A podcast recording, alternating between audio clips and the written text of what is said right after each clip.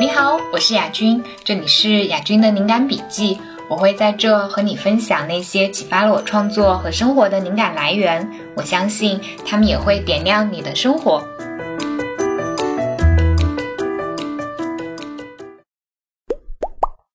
今天我们要聊的这本书叫《爱情的真相》，它的作者是英国作家阿兰·德波顿，这是他写的一套书《人生学校》中的一本。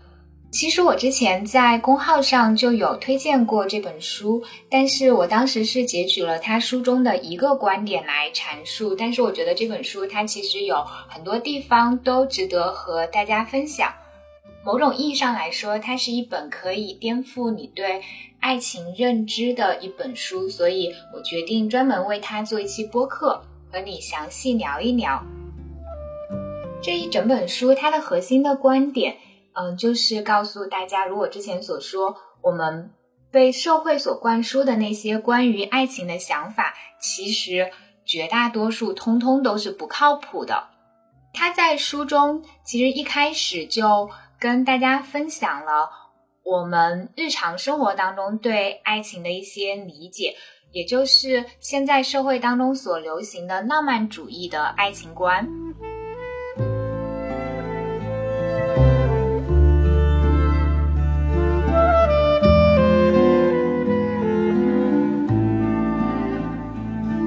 在进入主题之前，我想了解一下大家的爱情观是怎样的，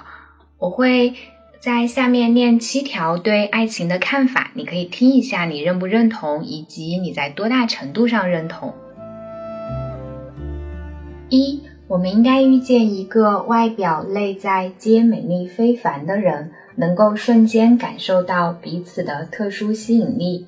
二，我们应该拥有心满意足的性生活，不只是在交往初期，而是永久保持。三。我们应该永远不被他人吸引。四，我们应该能够凭借直觉理解对方。五，我们无需爱的教育，我们可能需要经过培训才能成为飞行员或脑外科医生，但成为爱人不必受训，我们跟随感觉便能渐渐学会这些。六，我们应该不留秘密，时常相伴，不应受工作阻碍。七。我们不因为养家糊口而对性爱或感情丧失任何热情。八，我们的爱人必须是我们的灵魂伴侣、最好的朋友、孩子的爹妈、副驾驶、会计、管家和心灵导师。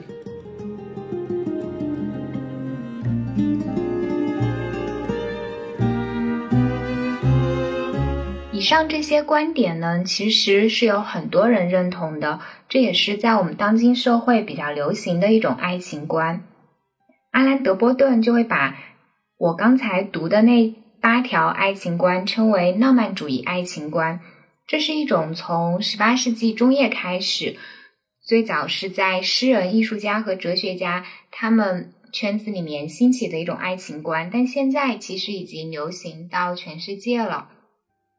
我们现在平时所接触到的，不管是诗歌、文学作品，还是好莱坞电影、韩剧，一直给我们描绘的就是这样的一种爱情：你对一个人一见钟情之后，你们相爱，彼此忠诚，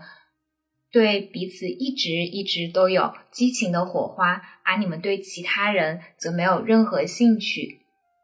如果你认同这一种，浪漫主义的爱情观，我就会非常建议你读一读这本书，这本《爱情的真相》，因为这本书会完全颠覆掉你原先对爱情的理解和认知。阿兰·德波顿他用了一整本书的内容，试图告诉我们，浪漫主义爱情观是非常刻板、非常虚幻、非常不靠谱的。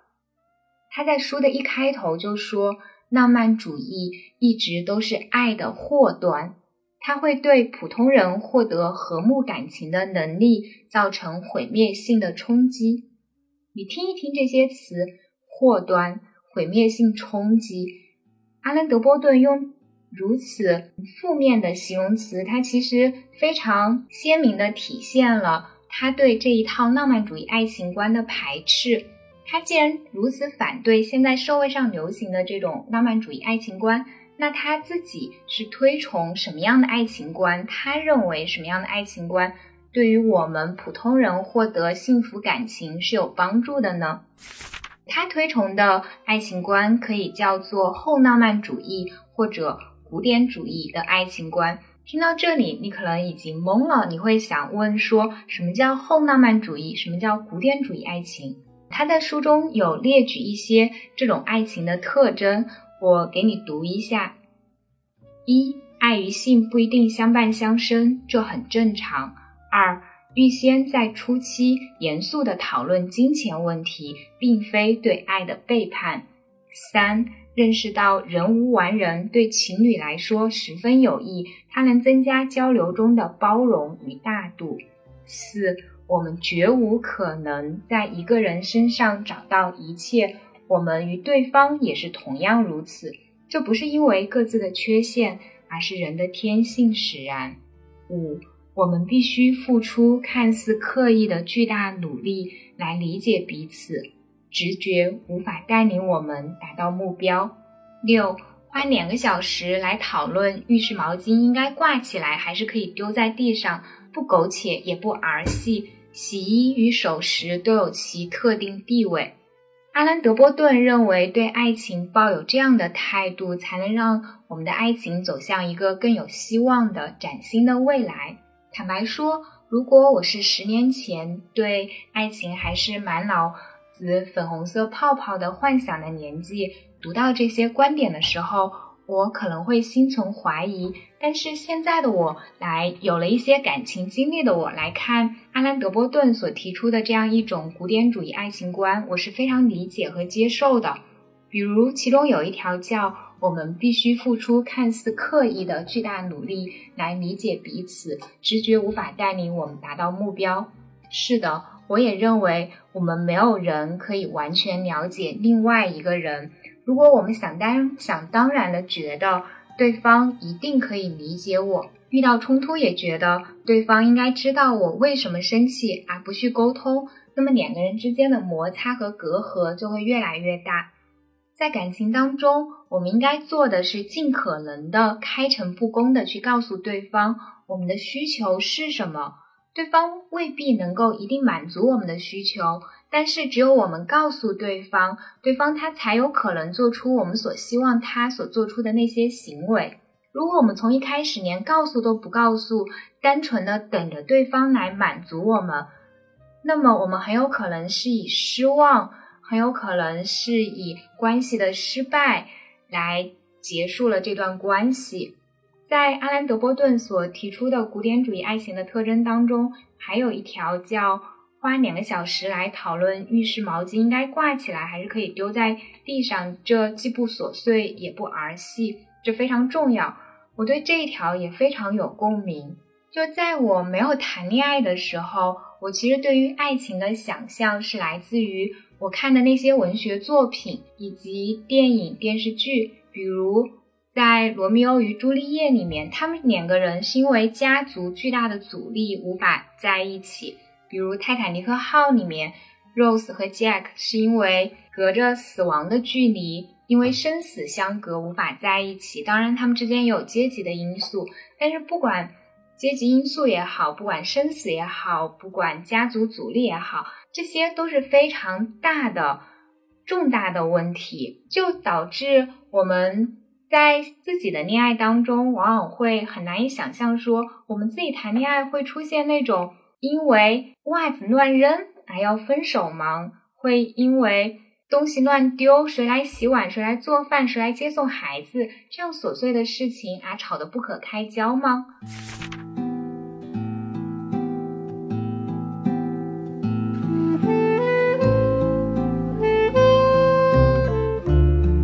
其实正是这些琐碎的事情构成了我们日常生活本身。我没有对日常生活琐事给予那些应该给予的重视，而正是这些事情经过长年累月的累积，会把我们的爱情埋葬掉。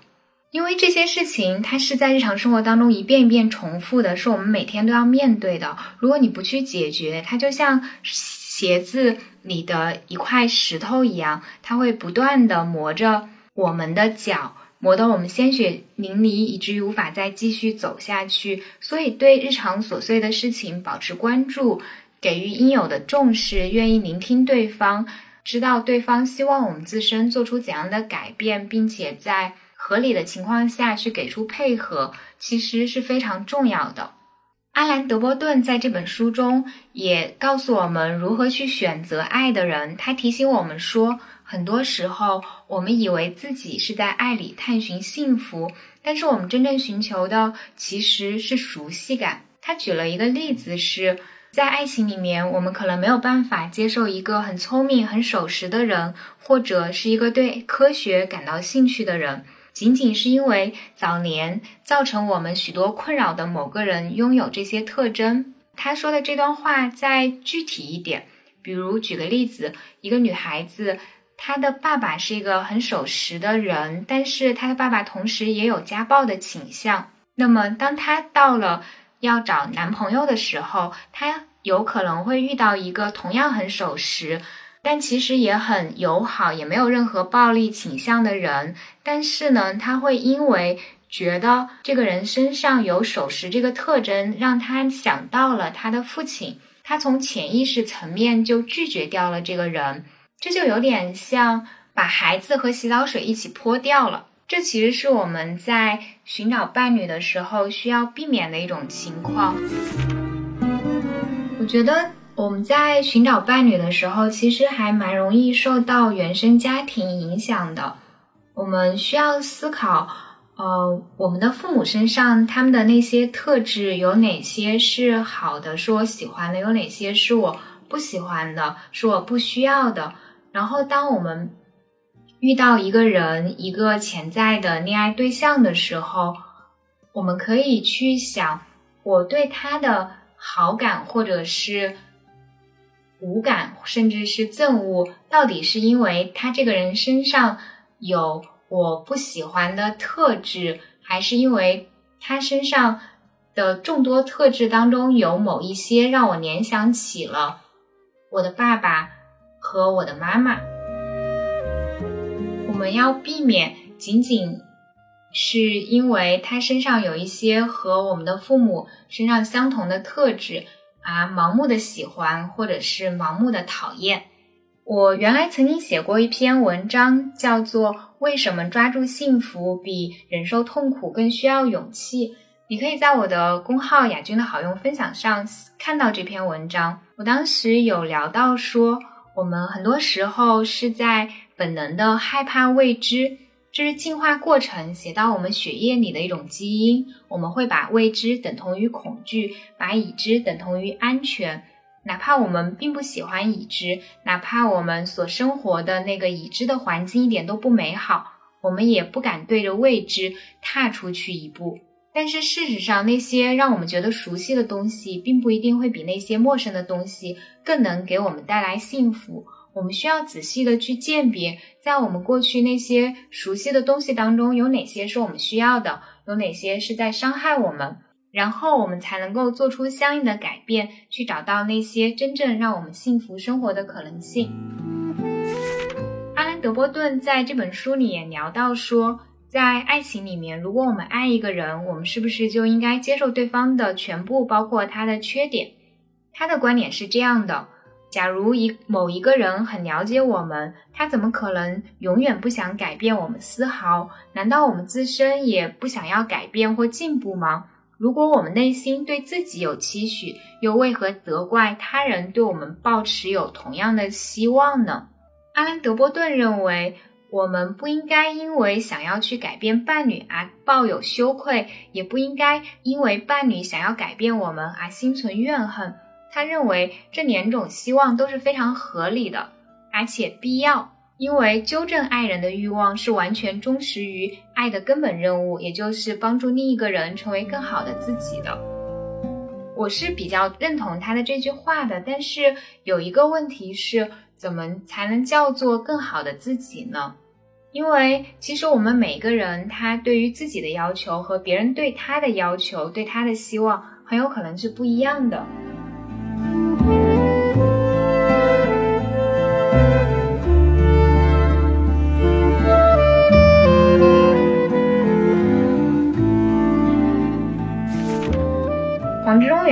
举过这样一个例子，大意是说，对于别人来说，一个橙子的作用可能就是变成一杯美味的橙子汁，是一个很好的归宿。但是对于橙子它自身来说，它最理想的归宿可能并不是变成一杯橙子汁，而是落到地上长成一棵橙子树，开花结果。我们在感情当中所要求我们伴侣所改变的那些地方，有可能是伴侣他自身也想要改变的，也有可能是他自身并不想要改变的。只有当我们的需求和伴侣他自身希望改变的部分重合时，呃，我才觉得伴侣他有必要，然后也有动力去改变。我也是以同样的标准来对待自己的。比如，如果我在谈恋爱的时候，我的男朋友他要求我改变某一个地方，我就会思考说。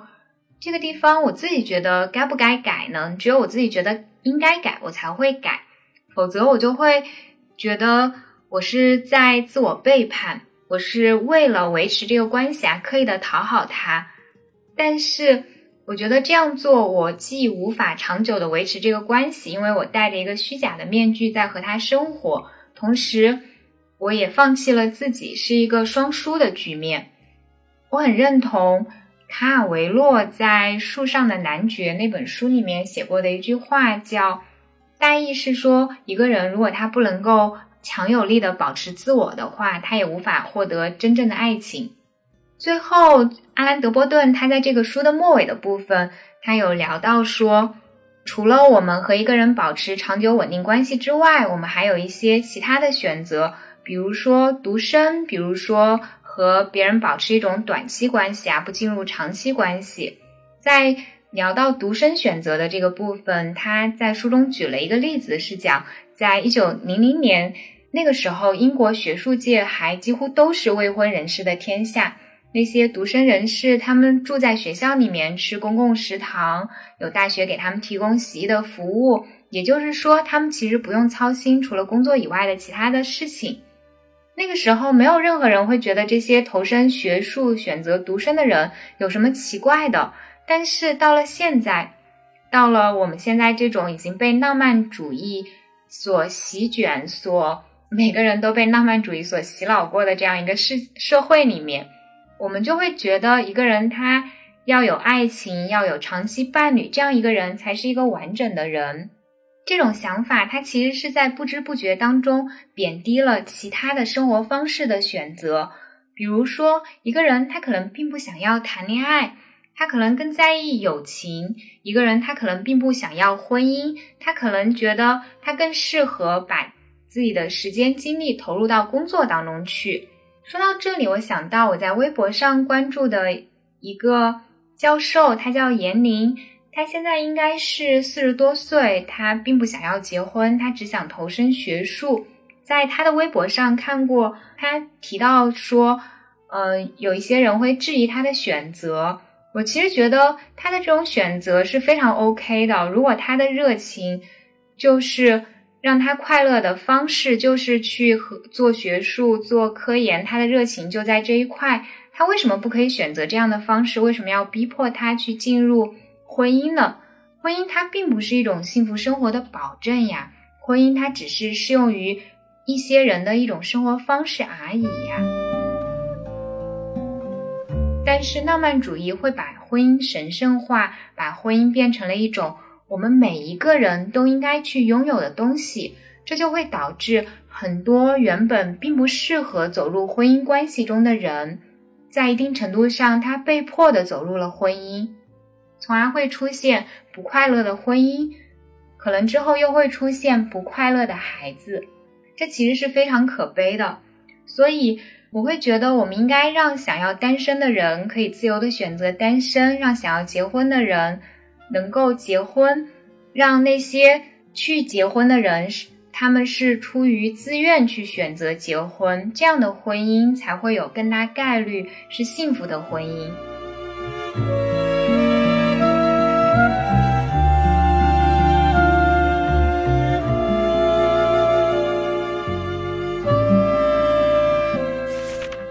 德波顿他在书中写道：“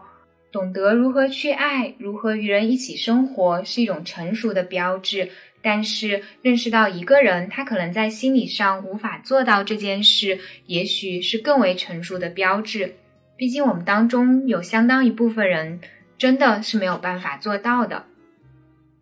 德波顿在书中还提出了另外一个问题，是关于爱情应该维持多长时间的。他说：“我们所处的时代有一个重要的假设，即认为如果爱是真实的，它必须应当是永恒的。我们想当然的把真诚的爱情等同于终身的爱情。”我们无法相信一段爱情可以合情合理的只维持相当有限的时间，但是也是真挚的，也是重要的，也是有意义的。他的这段话用一个比较口语化的方式来表达，就是如果我们觉得爱情就应该是长期的关系，我们其实就是剥夺了那些不想谈长期关系、这样谈短期关系的人的一种选择恋爱方式的权利。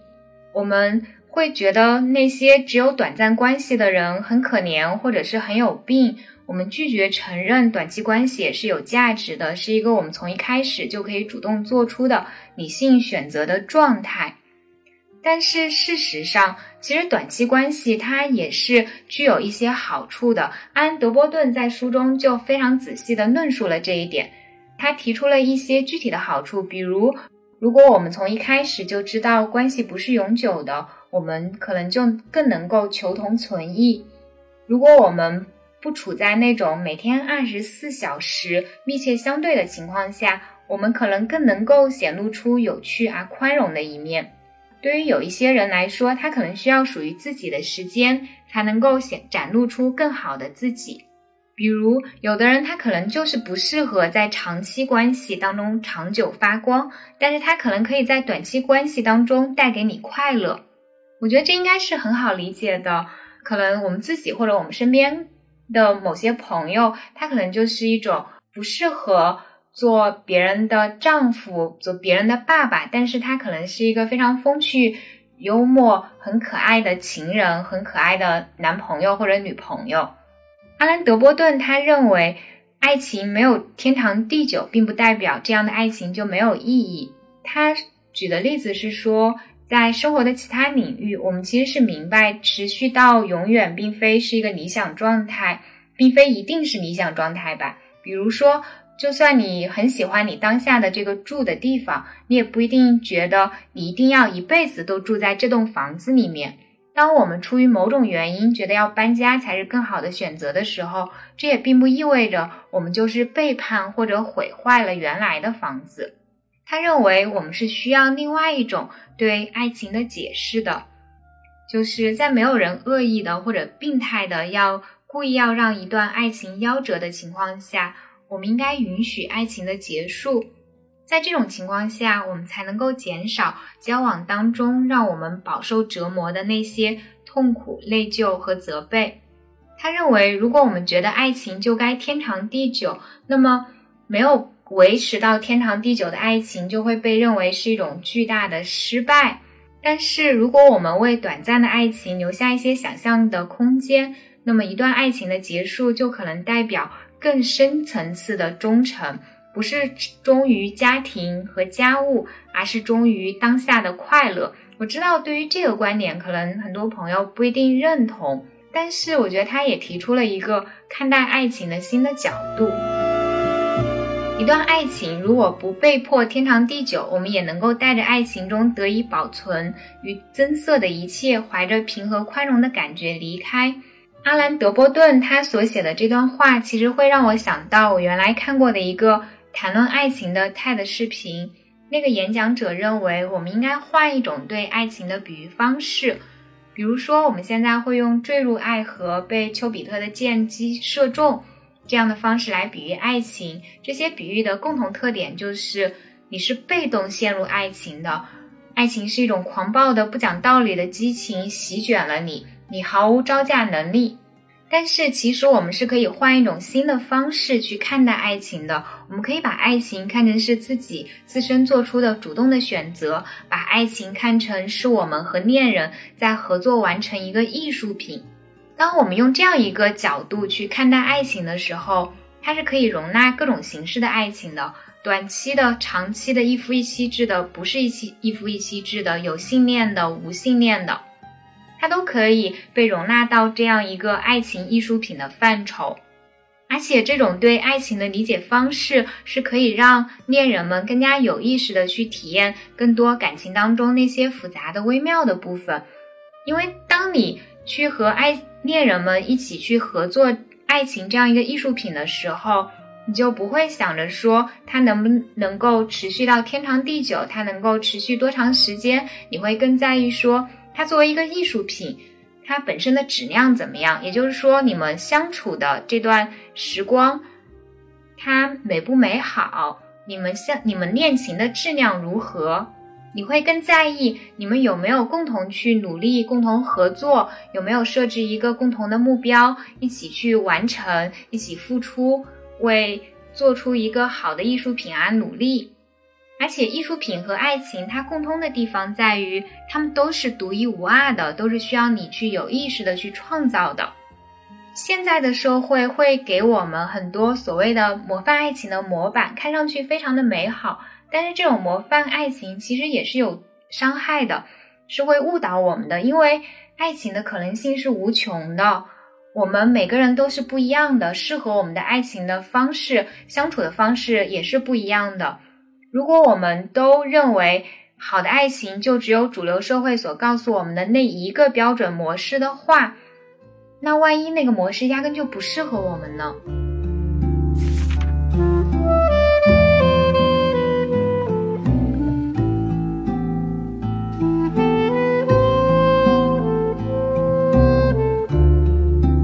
如果我们能够把爱情看成是一种艺术品，我们就会想到，重要的是我们有没有独创精神，我们可不可以和我们爱的那个人一起去创造属于我们的亲密关系的准则，我们的相处方式，而不是说我们要去抄一个所谓的理想爱情的模板。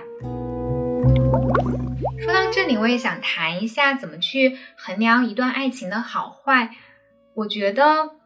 不是看长短，而是看我们有没有真的去投入心力。有没有创造出来一些独特的、属于我们彼此的高光时刻？